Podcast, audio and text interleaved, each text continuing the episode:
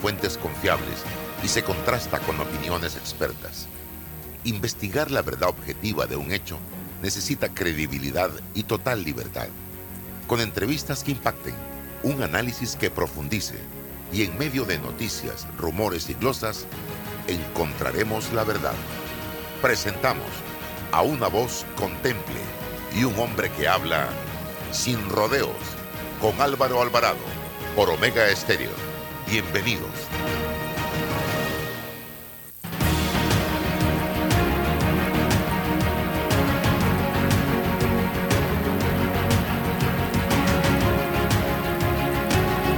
¿Qué tal amigos? Tengan todos muy buenos días, bienvenidos a este su programa Sin Rodeos a través de Omega Estéreo, emisora con cobertura nacional. También nos puede sintonizar a través de nuestras plataformas de redes sociales conectadas, todas al unísono. Está Instagram, Álvaro Alvarado C, también Sin Rodeo TV Pa, eh, de TV Panamá.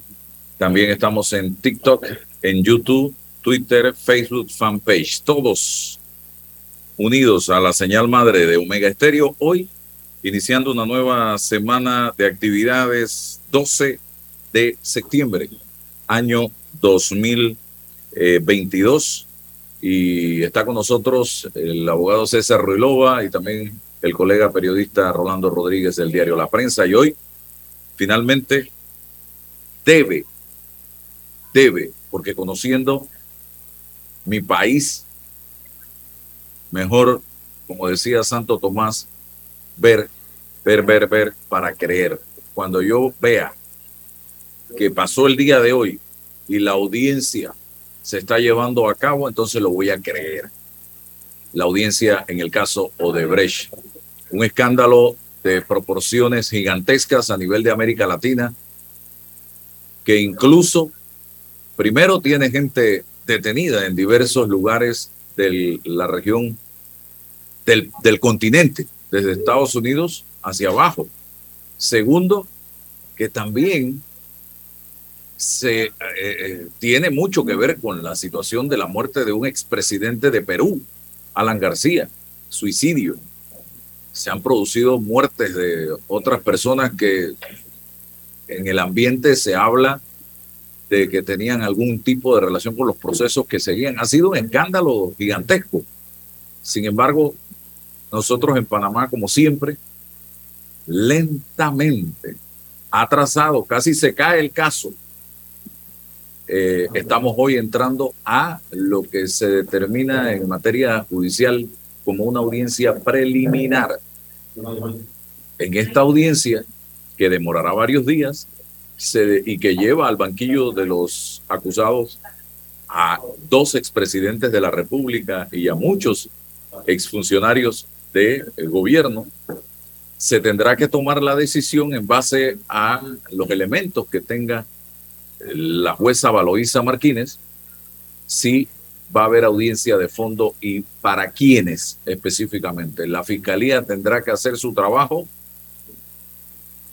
un trabajo que ha sido muy accidentado y al que le han metido todo tipo de recursos habidos y por haber, en el que se han dado acuerdos de pena, porque recordamos en el 2017, y yo estuve presente en la Corte Suprema, siempre lo digo, un frío espectacular en esa sala de audiencia.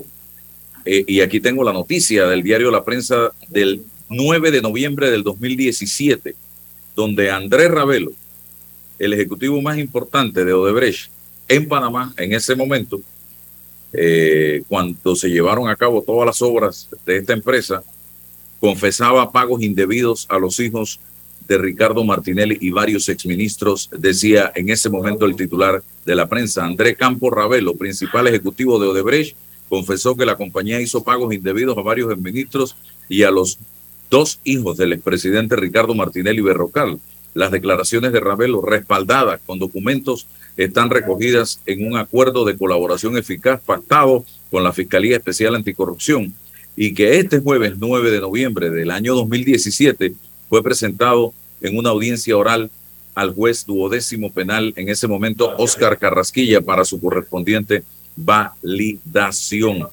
Y decía en ese momento, Ravelo, en su acuerdo con la fiscal, los Martinelli y Linares se le acercaron poco después de la elección de su padre como presidente de la República en mayo del 2009, antes de la toma de posesión, antes de la toma de posesión, que sería el 1 de julio de ese año 2009, y ya los hermanos le habían ofrecido, estoy leyendo, sus servicios preferenciados para que la empresa pudiera hacer frente a varias dificultades que mantenía en ese momento. Por ejemplo, una deuda de 50 millones por trabajos en la autopista Mada en Colón, una adenda pendiente ligada precisamente al tratado, al contrato de la autopista y algunos obstáculos con el túnel y la planta de tratamiento del proyecto de saneamiento de la bahía de Panamá.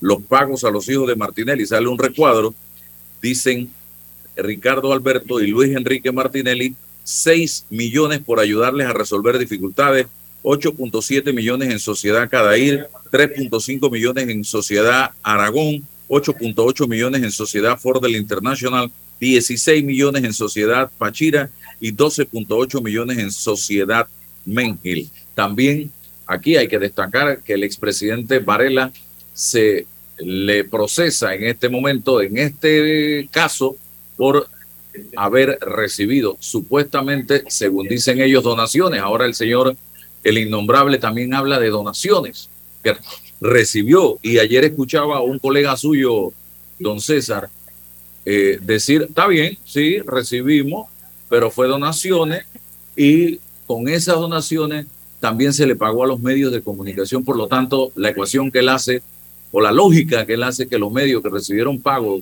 por eh, publicidad con ese dinero también deben estar hoy en el estrado procesado. Entonces, quiere decir que el que le vendió palillo de dientes con ese dinero, el que le vendió servilleta, el que le vendió gasolina, el que le vendió suéter, el que le vendió gorra, el que le vendió publicidad, el que le vendió, el que le alquiló carros, el que le vendió todo lo que se pagó con ese dinero debe estar procesado. Esto es una, esto lo manejamos muy bien los azuarenses.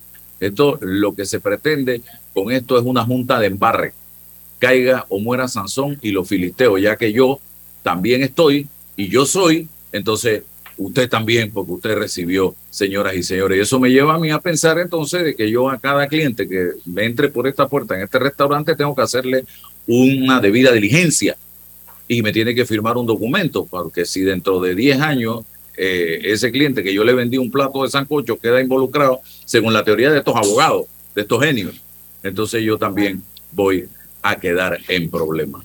Eso es lo que está pasando. A las nueve debe comenzar esto. Eh, eh, estimados amigos, es un hecho histórico, así que vamos a ver cómo queda todo esto. Entonces se relova. Buenos días, buenos días Álvaro, buenos días Rolando, buenos días a todos los que hoy lunes 12 de septiembre nos, nos escuchan eh, y nos miran por Omega Estéreo y las redes sociales. Efectivamente, hoy se anuncia la implementación, la materialización de la audiencia preliminar en el caso de Brecht, un caso que inicia el 2015, producto o como consecuencia de la, una denuncia del Contralor Alvin Widen.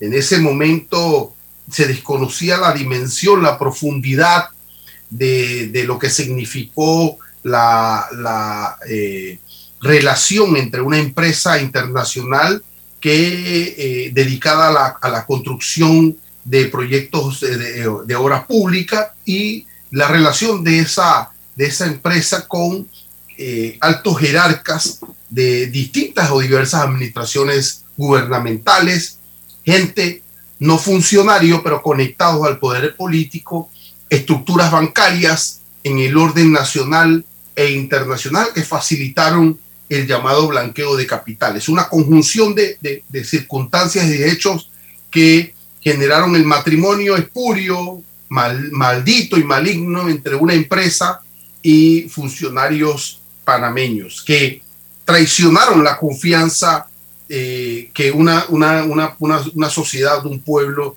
les había endosado políticamente. Pero en esta dinámica se desconocía hasta cuál era el verdadero significado, hasta que en Estados Unidos se descubre todo aquello y pone a la empresa Odebrecht a eh, generar una especie de acuerdo con las autoridades norteamericanas. Esta información se democratiza, esta información se, se distribuye y es que eh, las autoridades de los distintos países latinoamericanos cobran conciencia, cada uno en su en sus límites de del significado y la repercusión y la dimensión de esto. Esto en el 2017 impulsa las investigaciones en el caso de Brecht y empezamos acá a través del Ministerio Público a localizar los diversos proyectos, cinco proyectos, y se generan cinco investigaciones, cinco expedientes en el caso de Brecht. Después, procesalmente, se unen todos para efectos de llevar una sola cuerda. Hoy es hoy, a, propósito de la culminación de esa investigación, el fiscal presentó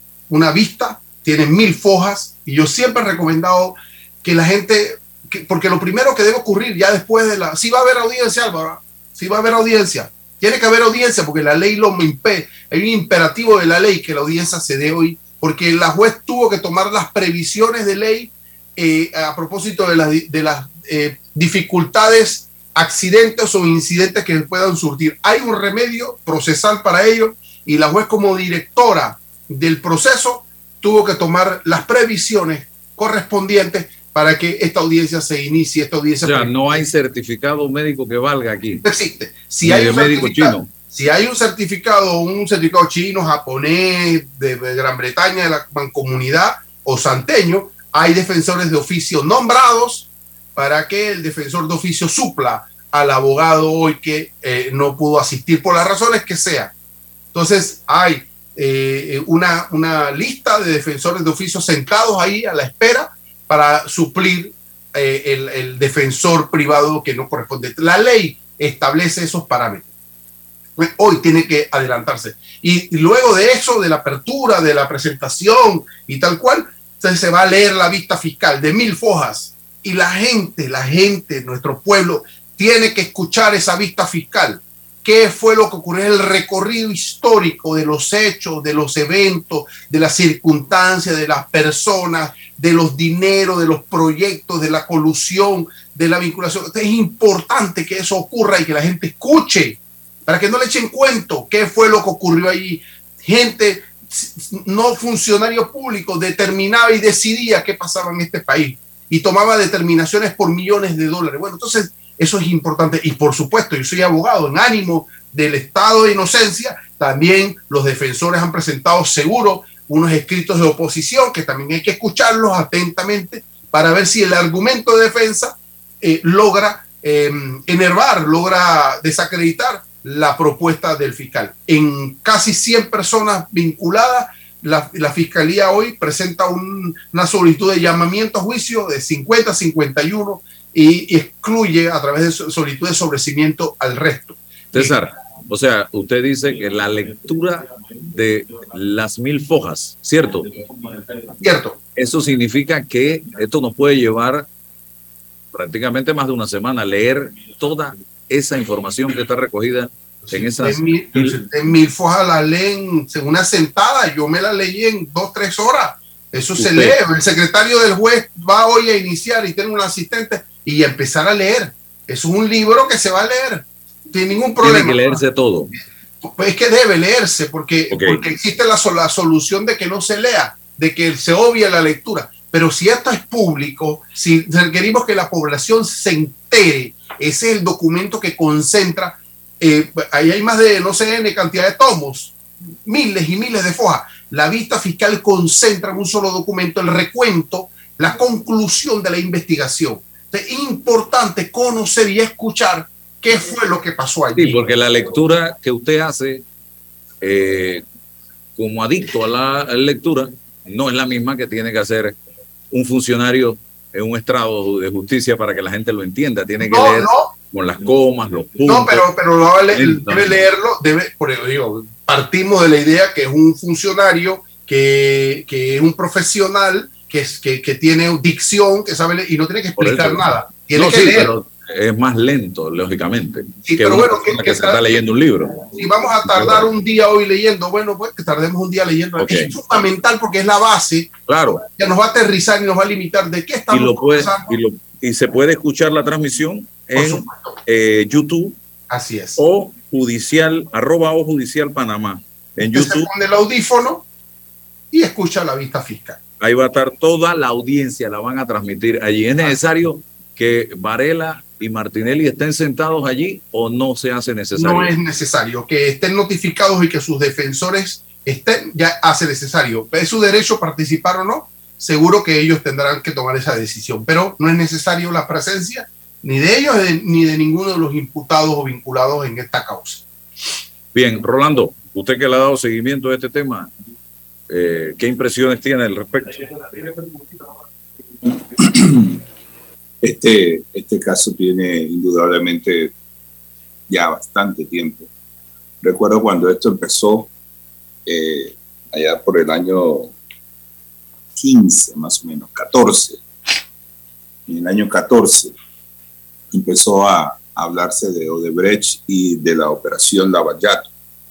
Esta operación, pues, inició pues en una, como el nombre lo dice, pues, inició en, en una pequeña operación que los fiscales en, en Brasil eh, se fijaron pues que había un, eh, eran lo que ellos denominaban un doleiro, que había sido involucrado en otros escándalos, los aprenden y el tipo para salvarse empieza a hablar. Y se dan cuenta de que eh, la pequeña operación de lavado de dinero en, en un establecimiento para lavar vehículos tenía unas proporciones eh, insospechadas.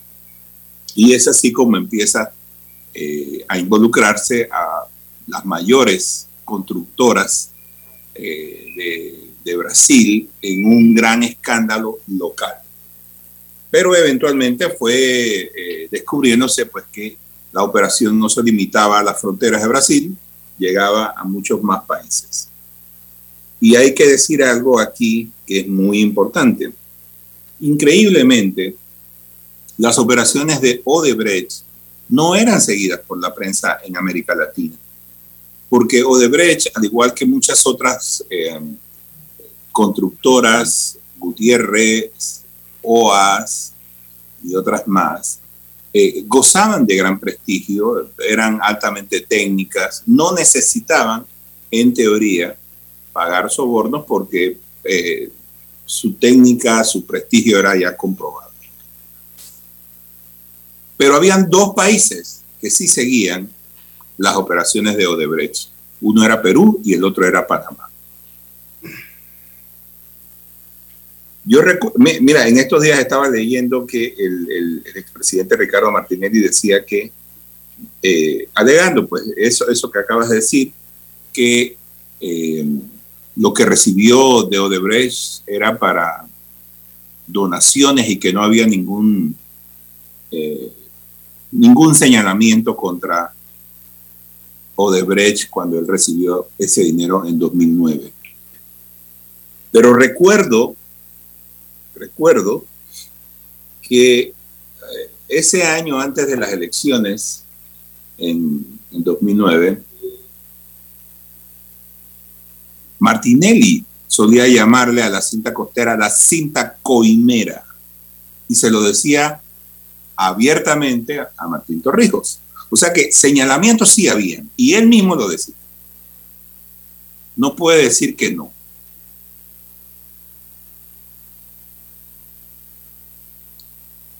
En un viaje que hice a Perú con una colega de la prensa, allí nos empapamos un poco más del caso y decidimos pues darle mayor cobertura. Al regreso pues empezamos, no, allá nos dimos cuenta de que Brasil había elevado peticiones a Panamá para eh, recibir información eh, bancaria y en Panamá pues nadie le hacía caso a esas peticiones y nosotros insistimos durante mucho tiempo hasta que finalmente pues ya todo lo que, lo que sabemos que pasó. En, en, en esta investigación hay algunas cosas que yo creo que um, deberíamos pensar, y en eso tal vez César nos pueda ayudar un poco, y es que esta investigación atravesó muchas dificultades. Una de ellas era el, el dichoso tema este de si declaraban o no la investigación compleja. Obviamente esto era una investigación compleja, pero hubo un gran debate sobre ese tema. Eh, y yo, yo sí creo que si es compleja o no, el Ministerio Público debería tener el tiempo, porque aquí hay dos, dos partes, están los acusados y las víctimas. Y generalmente la justicia trabaja en Panamá a favor de los acusados. Entonces, si el Ministerio Público solicita más tiempo para investigar, empiezan a decirle, eh, mire, a usted le vamos a dar 15 días más para, para, para investigar, un mes más. Cuando estas son cosas que toman muchísimo tiempo. A mí eso me, causó una muy mala impresión de la justicia porque pareciera que eh, eh, no hay un afán de parte de la autoridad de investigar a fondo porque siempre anda eh, diciéndole al Ministerio Público, tienes dos días, tienes tres días, oye, que, que te pasaste un día.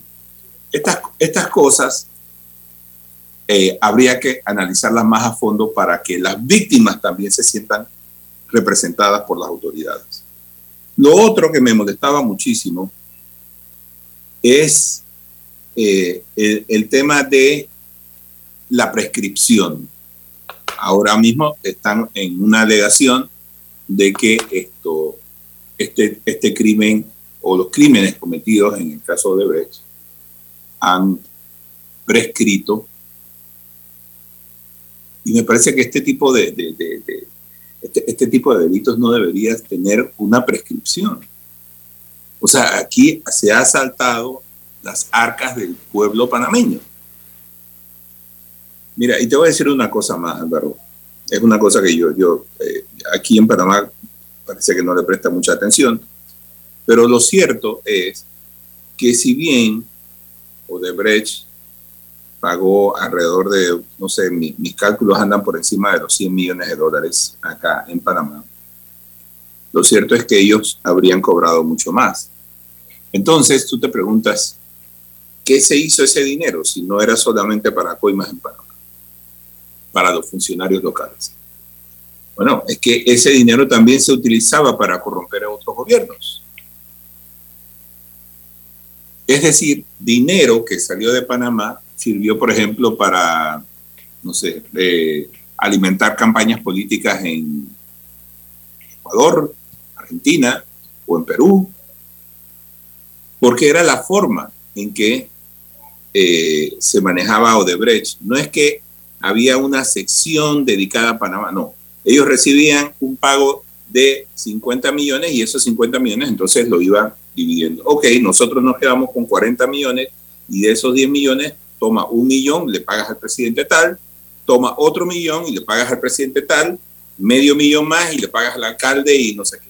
Así era el esquema que tenía Odebrecht montado para repartir coimas o, lo, que es lo mismo eh, eh, eh, pagar campañas políticas. Y, una cosa también muy curiosa que me, me puso a pensar y después escuché, o, más bien leí unas declaraciones que, hizo eh, eh, eh, el mismo Odebrecht.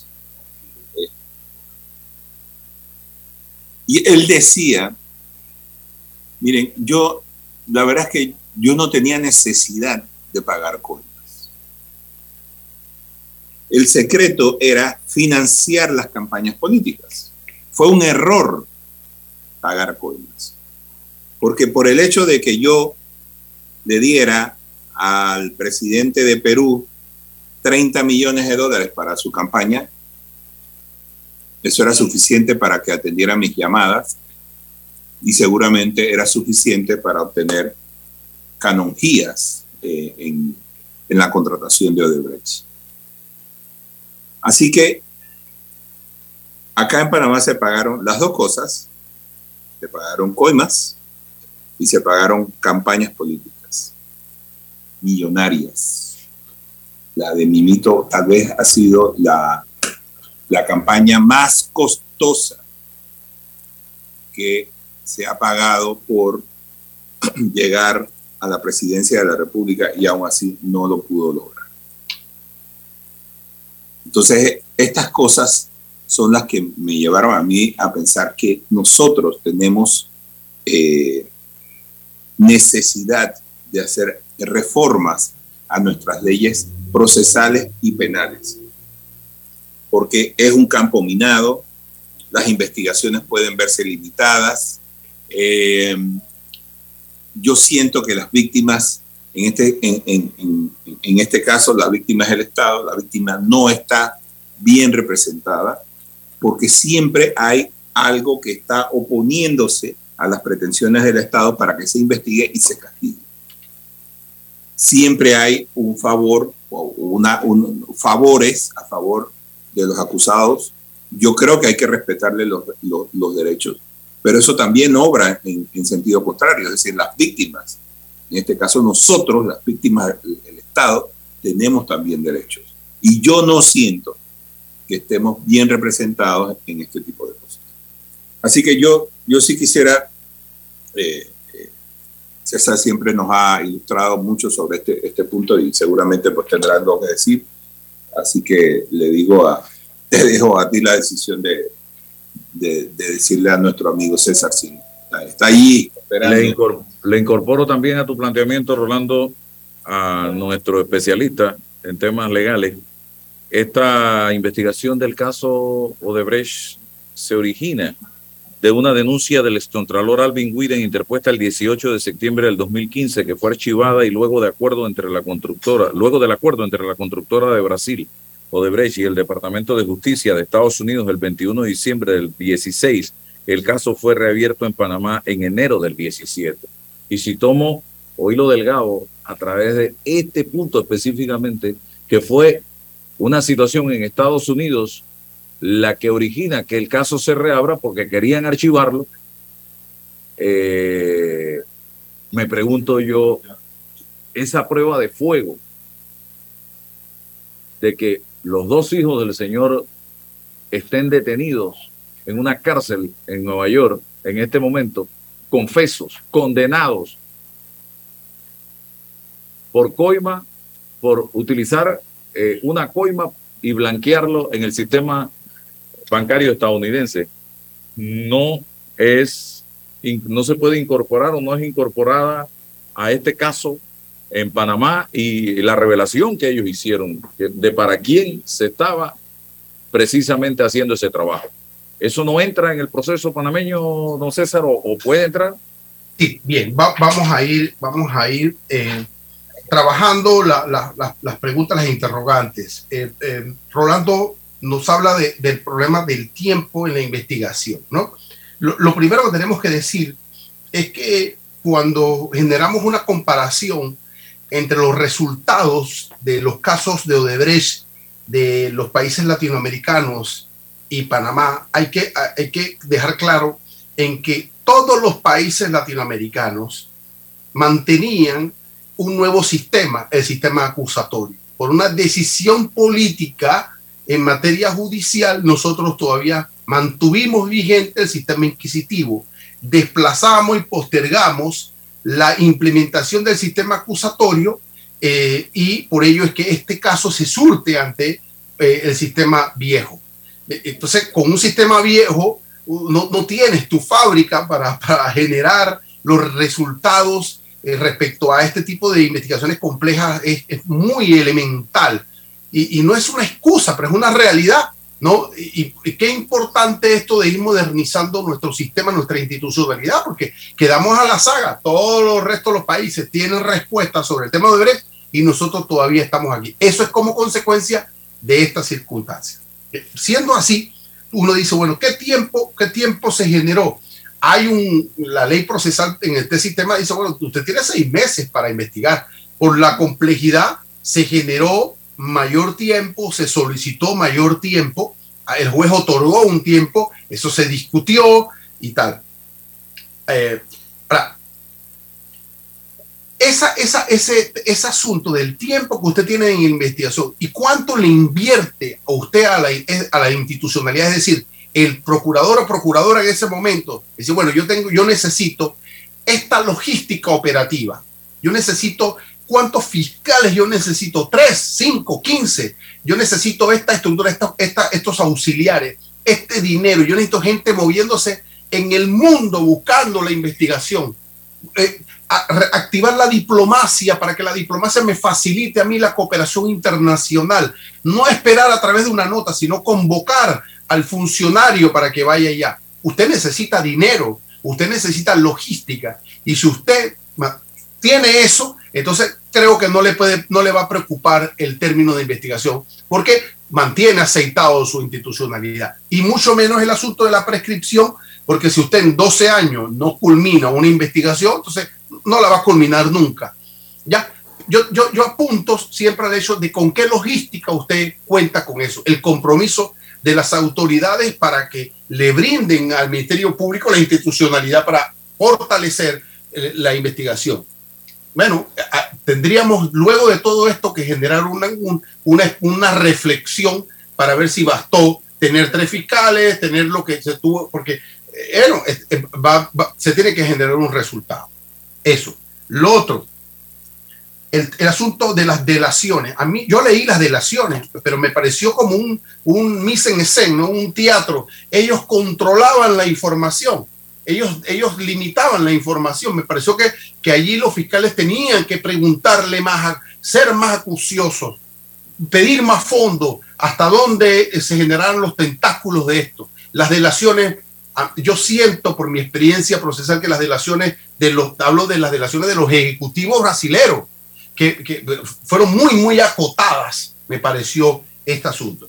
Y, y lo que Álvaro pregunta, si la información de Estados Unidos nos puede ayudar. Sí, pero hay un asunto procesal.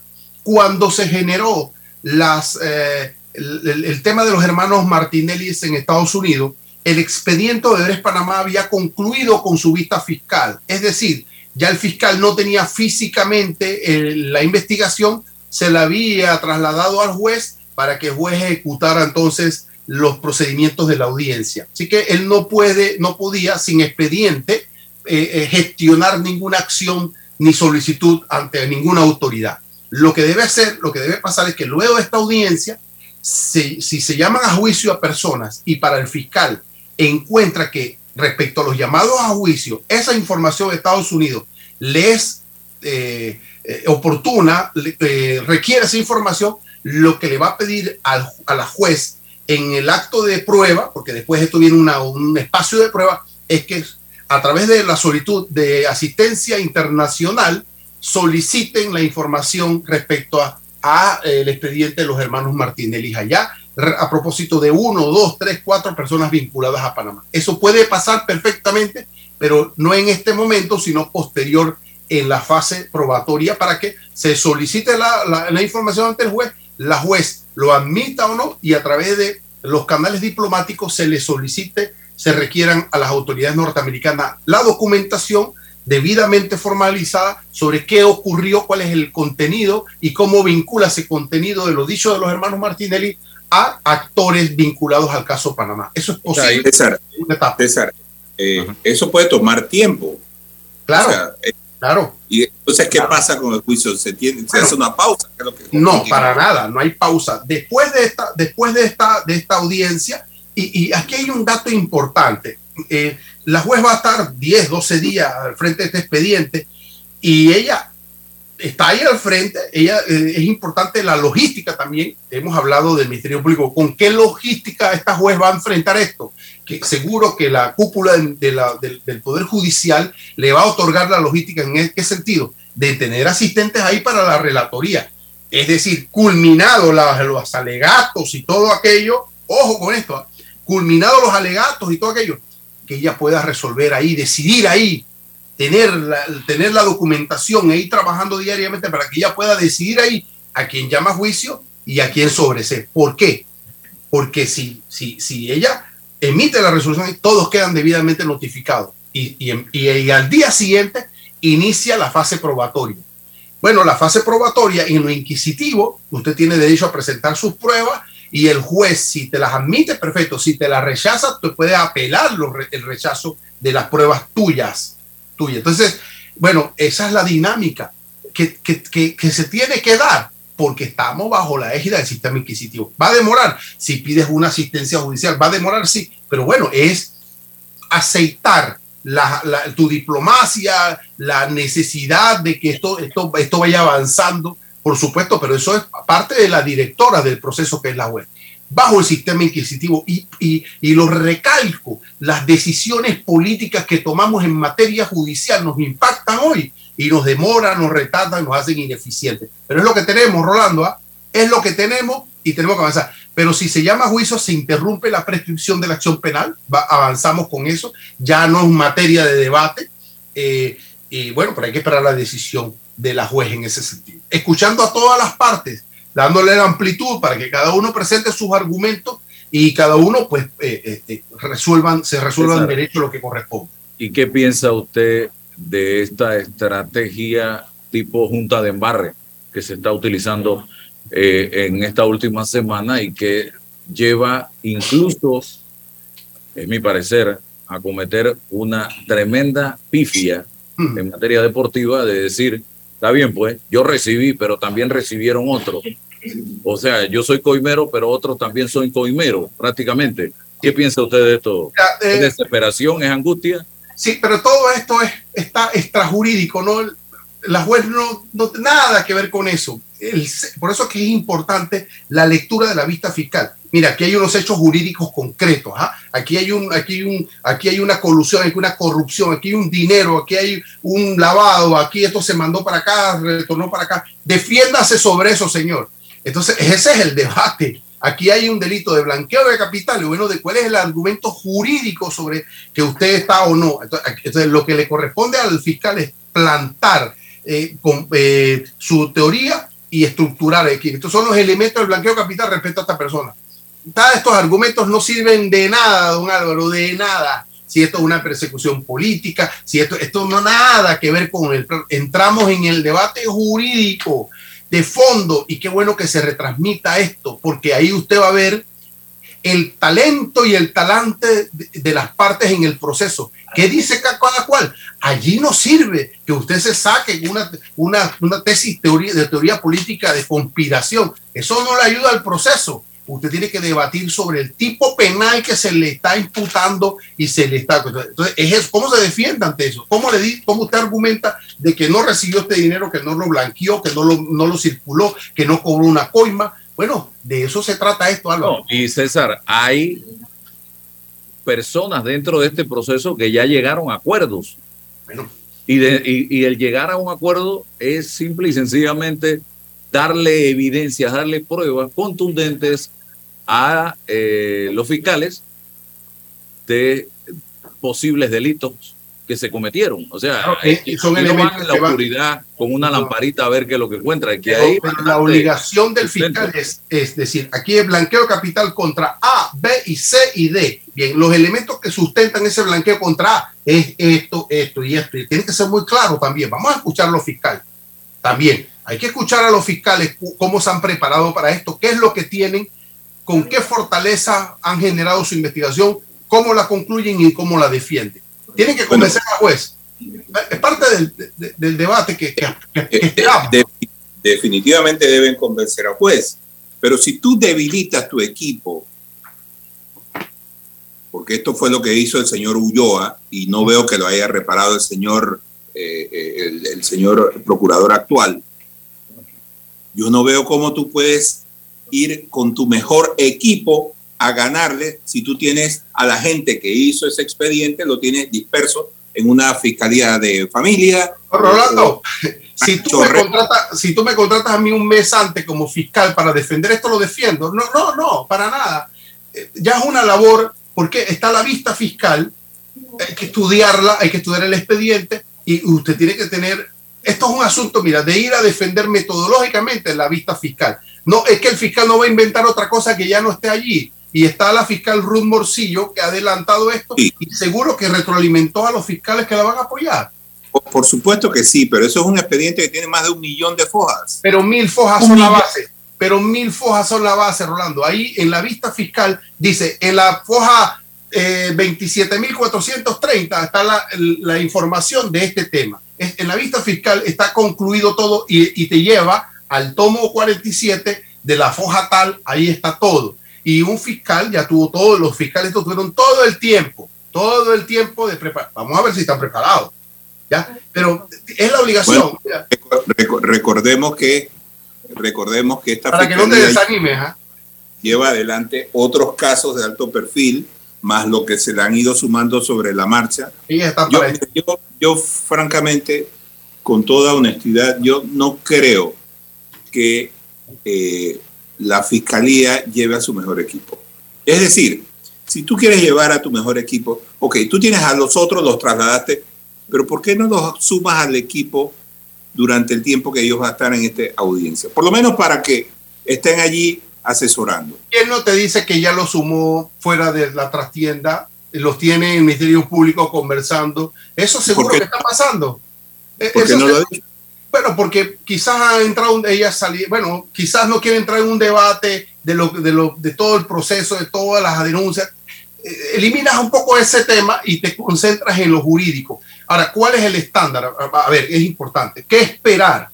¿No? ¿Qué debemos esperar para saber si se cumplió con lo, lo esperado? Porque eso es parte del tema. Cuando Álvaro me dice, mira, que están diciendo esto, bueno, aquí hay un parámetro el fiscal tiene que acreditar el delito y buscar elementos que vinculen a la persona. Este es el elemento. Ahora, ¿qué, debemos esperar de esta audiencia? Hay en la vista una solicitud para llamar a juicio a 50 y 50 y piquito de personas. Ese es el parámetro. Vamos a ver el resultado. Si se llaman a esos 50 o se sobreseen a todo, entonces es un fracaso total, o, ver que hay que esperar el resultado de lo que se solicitó una vista fiscal. ¿Eso es suficiente para el caso de Brecht? Yo pienso que no. Muchas cosas quedaron pendientes, pero ya eso es producto de la investigación, no de esta audiencia. Y entonces, yo creo que tendríamos que esperar, eh, porque lo que va a pasar ahí es que tengan que defender su vista fiscal. Ellos no van a decir otra cosa distinta a lo que está en la vista fiscal. Lo único que ahora es oral, pues ahora van a, cada, cada persona la van a individualizar y van a argumentar en función de la realidad jurídica de cada persona vinculada al caso. Eh, eh, con, la, con la facilidad, como dice Álvaro, aquí hay personas que ya presentaron eh, unos acuerdos de colaboración, que aportaron documentos específicos, personas que también generaron acuerdos de pena. César, en, en el caso Pinchazos, recuerdo que el señor Martinelli indemnizó a varias víctimas. Porque lo permite el delito porque lo permite el delito. Aquí no se pero si yo no hice nada, yo soy inocente. yo no, no, pero es que, no, yo tengo que darle plata. ojo, porque esto ya es un asunto. Sí, sí, pero es, sí, comprendo la percepción ciudadana.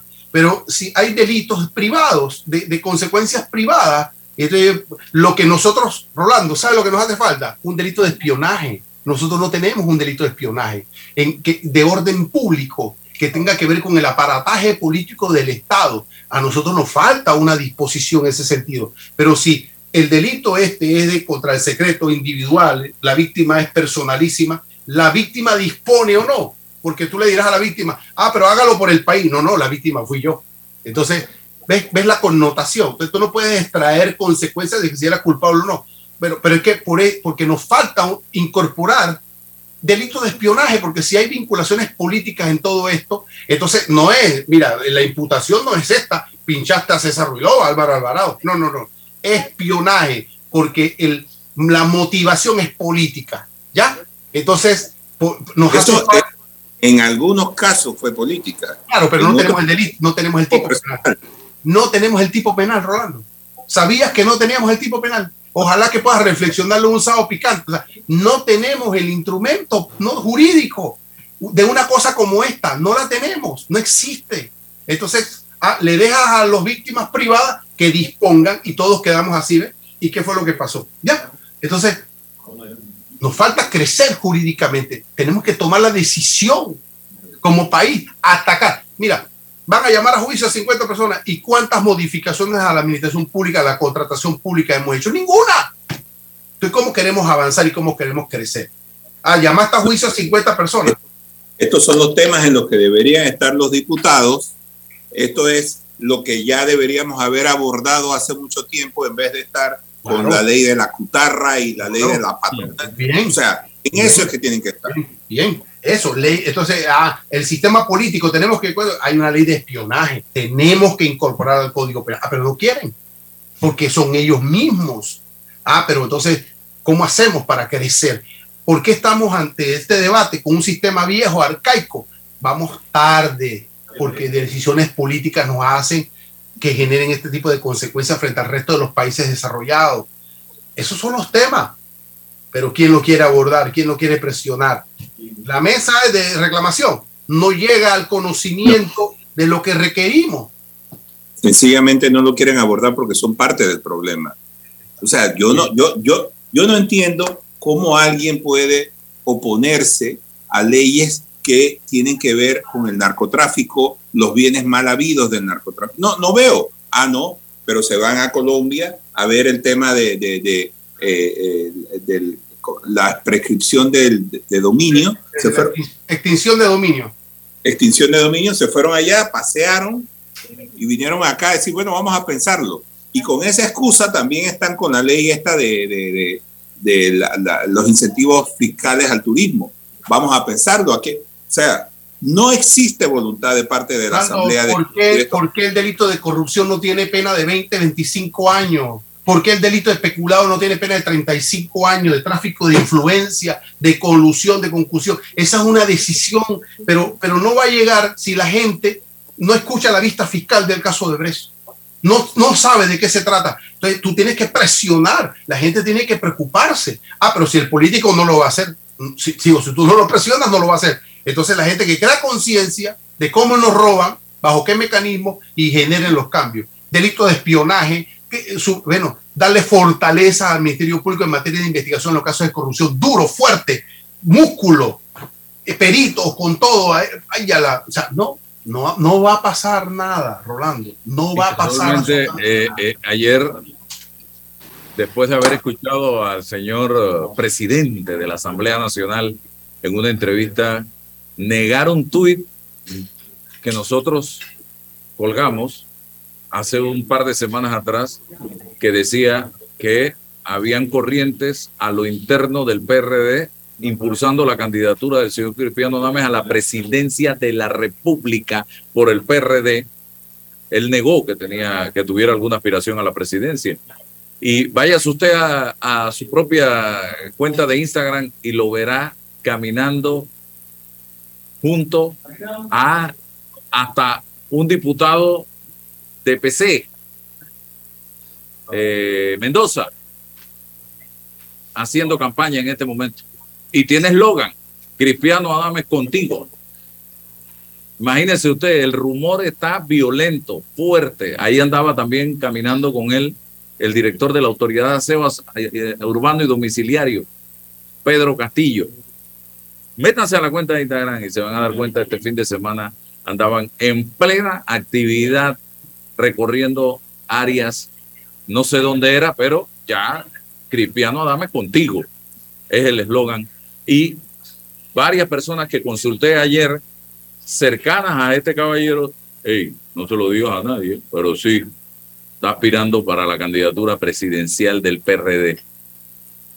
Imagínense usted en lo que anda y el país en este momento enfrascado en tantos problemas, en tantas situaciones que pareciera que no hay una luz al final del túnel y estamos esperanzados a lo que venga en las elecciones del 2024, que si el panorama no se despeja, el escenario, el horizonte no se despeja, yo creo que va a ser peor que lo que estamos y hemos vivido en los últimos 15 eh, años de gobierno. Ojalá el, el, cielo se despeje y podamos avanzar y el pueblo tome conciencia de la necesidad de votar a conciencia, de votar eh, reflexionando un poco ese voto y no emocionalmente o visceralmente, estimados amigos.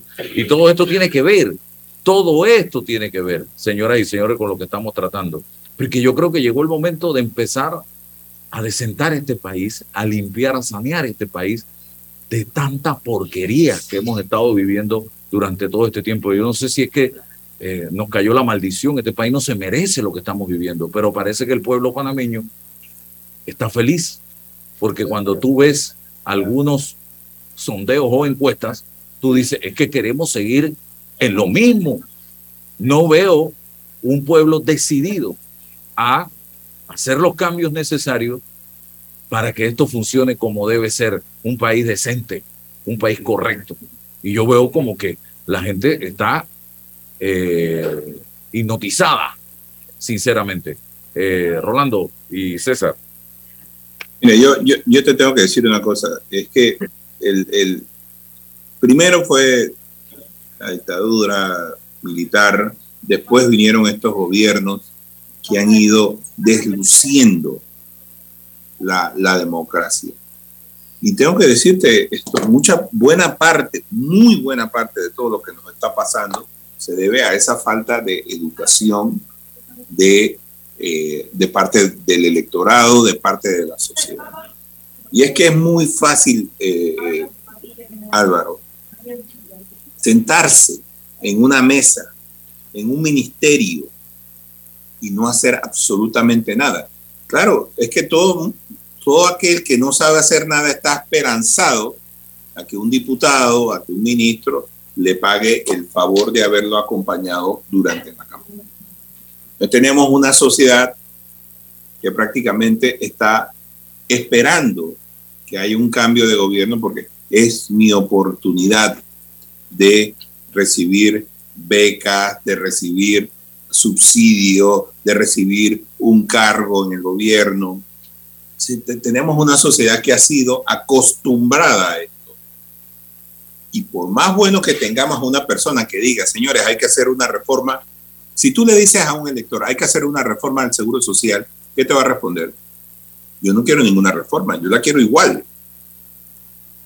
Hay que hacer reformas al sistema de subsidio. Yo no quiero eso.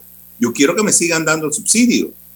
Hemos acostumbrado a la sociedad a estar dependiendo de las ayudas de gobierno. Y esto es lo que mucha gente desea. Y por eso es que aquí no triunfan eh, eh, propuestas como vamos a hacer una reforma al Seguro Social que solucione este problema finalmente, vamos a hacer una reforma de la educación en la que todo el mundo, puede, los muchachos no quieren estudiar, quieren que le paguen por ir a estudiar. Entonces, ¿qué estamos creando? Aquí la clase profesional un día va a decir, ¿sabes qué? Yo, no puedo más con esto. Y se va a ir. Porque probablemente le vaya mejor en otro país. Entonces, eso es lo que quieren nuestros políticos. Una sociedad que dependa de ellos. Una sociedad que, que necesite que suba este diputado porque ese diputado es el que me va a dar el tanque de gas, me va a dar plata cuando me falte comida. O sea, eso es lo que están buscando mucha gente. Entonces, tenemos un serio problema, ya no solamente político, tenemos un problema cultural y un problema social.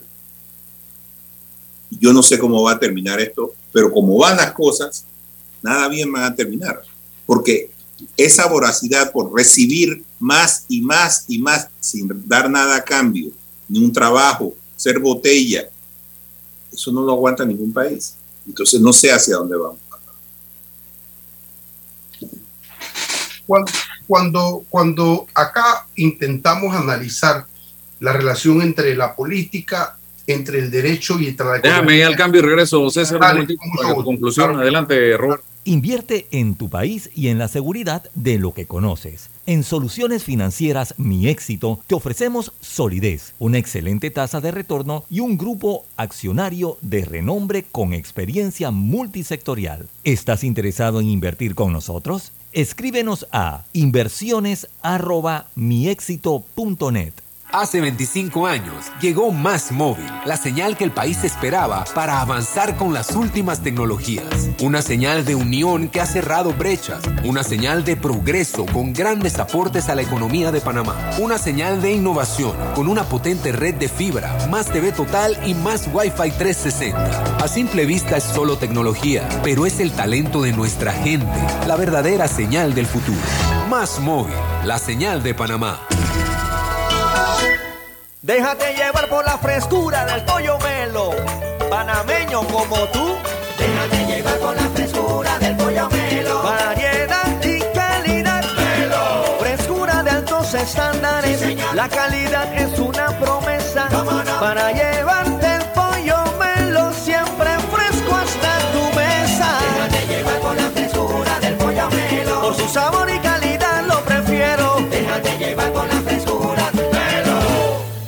Bueno, yo veo que la carretera acá en Lomacobá avanzando. Yo me dedico a la venta de frutas y vegetales, abastecos, abarroterías y tienditas. Y uno se pone contento, pues, de que con la construcción de todos estos carriles que están haciendo, voy a poder llegar más rápido allá a la ciudad y voy a repartir todo en menos tiempo y ahorrarme plata en gasolina. Ya falta menos. La ampliación del tramo entre el Puente de las Américas y Arraiján lleva más del 50% de avance y al terminar será más fácil entrar y salir de la ciudad, mejorando la vida de cientos de miles de panameños. Ministerio de Obras Públicas, Gobierno Nacional. Me niego a ponerme lentes. En Sosa y Arango hay aros espectaculares de colores y formas para cambiar tu estilo cada día. ¿Y ofrecen alguna garantía? Tenemos 85 años haciéndolo bien. Ofrecemos garantía de un mes en lentes. Óptica Sosa y Arango. Tenemos todo para ti. ¿Ya tienes todas tus vacunas? Protégete de enfermedades y sus complicaciones en el futuro. Prevenir es la clave para una vida sana. Las vacunas son seguras. Caja de Seguro Social. Aquí, ahora, siempre. Cuidemos juntos el Metro de Panamá manteniendo sus instalaciones limpias, evitemos comer en ellas y botemos la basura en los recipientes marcados. La metrocultura la hacemos juntos. Metro de Panamá, elevando tu tren de vida. Bueno, me voy a comer con una estrella. Espérate, ¿y tu esposa sabe? Claro, ella sabe que la estrella del sabor es American Star. Y por eso en la casa comemos delicioso. American Star, el tasajo, jamón, chorizos y embutidos más suaves, económicos y con el sabor que le gusta a todos. ¡Oh! ¿Me invitas a conocer esa estrella? Busca la estrella roja y azul American Star, la estrella de tu cocina. La respuesta a tus necesidades la encuentras en la feria Caja de Soluciones de Caja de Ahorros. Durante todo el mes de septiembre, aprovecha las mejores promociones y tasas especiales. Te esperamos en nuestras sucursales. Para más información, visita www.cajadeahorros.com.pa. Caja de Ahorros, el banco de la familia parameña. Atención segura y confiable a través de videollamadas desde el Centro de Atención al Usuario y kioscos multiservicio ubicados en puntos accesibles en todo el país. Son parte de los cinco mecanismos del Tribunal Electoral para el proceso de firma de respaldo a precandidatos de libre postulación. En el Tribunal Electoral trabajamos permanentemente y estamos preparados para cumplir con transparencia este proceso que inicia a partir del 15 de agosto de este año en pro de la democracia. Tribunal Electoral, la patria la hacemos contigo. Ni los chats puedo leer ya. En Sosa y Arango el examen es de cortesía y hay paquetes de aros más lentes desde 49 balboas. Es que no tengo tiempo de ir hasta allá. Son 36 sucursales, siempre hay una muy cerca. Óptica Sosa y Arango, tenemos todo para ti. De trabajador a trabajador, apoyémonos los unos a los otros, porque es así como se hace un Panamá tan fuerte como el cemento. Cemento Chagres, el cemento panameño que nos une. Eres grande Panamá, abriendo rutas al progreso, caminando hacia el futuro, avanzando en el proceso. Eres grande Panamá, juntos vamos creciendo. Con la ampliación de la carretera Puente de las Américas a Raiján, más de 600.000 familias se verán beneficiadas con una mejor calidad de vida. Grande Panamá, juntos vamos creciendo. Un gobierno en acción. Dentro de Panama Ports existe un mundo que nadie conoce. pero que hace posible que el país no pare de trabajar. Y son más de 2.500 empresas panameñas que prestan sus servicios dentro de las instalaciones de Balboa y Cristóbal. Hutchison Port, PPC. Al que madruga, el metro lo ayuda. Ahora de lunes a viernes podrás viajar con nosotros desde las 4 y 30 M hasta las 11 PM. Metro de Panamá, elevando tu tren de vida. Sin rodeos por la cadena nacional simultánea Omega Estéreo. Y la respuesta a tus necesidades las encuentras en la Feria Caja de Soluciones de Caja de Ahorros. Te esperamos del 16 al 18 de septiembre en nuestras sucursales de David Centro, Chitré, Santiago Centro, Penonomé, 24 de diciembre, Los Pueblos, Casa Matriz y Parque Libertador con promociones especiales y actividades para chicos y grandes. Te esperamos, ya lo saben, del 16 al 18 de septiembre. La respuesta a tus necesidades en Caja de Soluciones de Caja de ahorros. Vamos con más y quiero recordarles también que Bambito Agua de Manantial, llévate tu Bambito Agua de Manantial favorita siempre contigo y mantente hidratado. Para pedidos 206 0019 o 6942 2262. Mucha atención. Bambito Agua de Manantial 206 0019 6942 2262. La información tiene diversas fuentes y opiniones. Aquí las encuentra. Está escuchando Sin Rodeos con Álvaro Alvarado. Bien, sus conclusiones, don César Reloj. Sí, concluyo lo siguiente. Eh, eh, Una- te voy a agregar algo ahí, César. Es que me he enterado de que están recusando a la jueza eh, Bautista. Eh, quisiera escuchar tu opinión sobre eso. Sí, cu- cualquier incidente, cualquier incidente eh, que se presente no va a detener la audiencia. No hay, no hay, no hay ya posibilidades de ese tipo de subterfugio para detener una audiencia en ese sentido. O sea, ya es un acto de mala fe, evidente abuso del derecho y hay que em, convocarse. Ella tiene los instrumentos jurídicos ahí para poder avanzar con esto. Como directora del proceso, avanzar con esto. Ya, ¿qué recusar de qué? O sea, ahora usted ya cuando se apertura y tiene derecho a alegar, usted puede presentar toda la argumentación que usted quiera. Eh, Es, es el derecho que tienen los defensores para, para enervar la, la- la hipótesis de la acusación. Así que vamos a escuchar el rol eh, de cada uno y los argumentos de cada uno. Ahora, cuando la gente empieza a, a- a pensar entre política, derecho y economía, es decir, política, poder, derecho, ley, economía, recursos, ¿cómo, cómo se interrelacionan? ¿Usted qué pretende? ¿Que la política y el poder no tengan controles? O sea, que no hayan leyes para controlar eso. ¿O usted, usted cree que la relación entre el poder y entre la ley y si están coludidas no afecta a la economía. Entonces hay que empezar a pensar cómo esto, esta relación nos afecta en la vida comunitaria.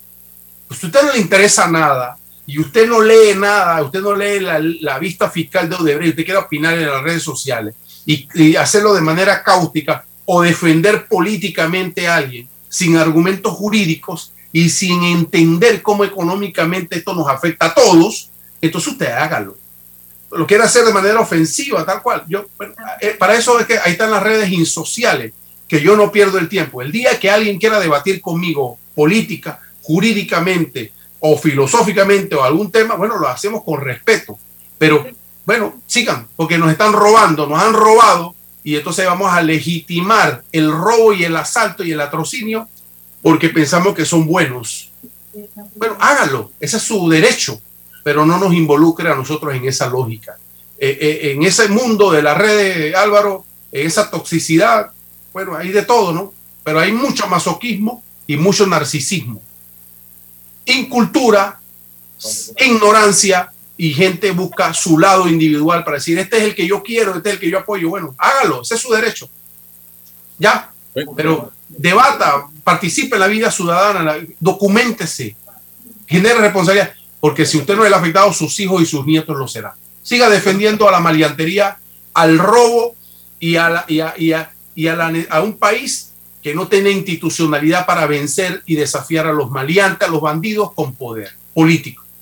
Sí, lo que, lo que todavía de manera sensata estamos en las redes tenemos que aprender a separar el trigo de la espiga. Así de sencillo, para poder mantenernos allí, porque no es fácil. Y usted un, mismo lo ha un dicho. último libro de un último libro de Diego Hidalgo se llama Anestesiados. Así nos tienen las redes sociales. Anestesiados. Bien, voy a, voy a buscarlo. Gracias, Rolando. Seguimos en contacto. Y don César. Saludos, Orlando. Saludos. Hasta luego. La información de un hecho se confirma con fuentes confiables y se contrasta con opiniones expertas. Investigar la verdad objetiva de un hecho necesita credibilidad y total libertad. Con entrevistas que impacten, un análisis que profundice y en medio de noticias, rumores y glosas, encontraremos la verdad.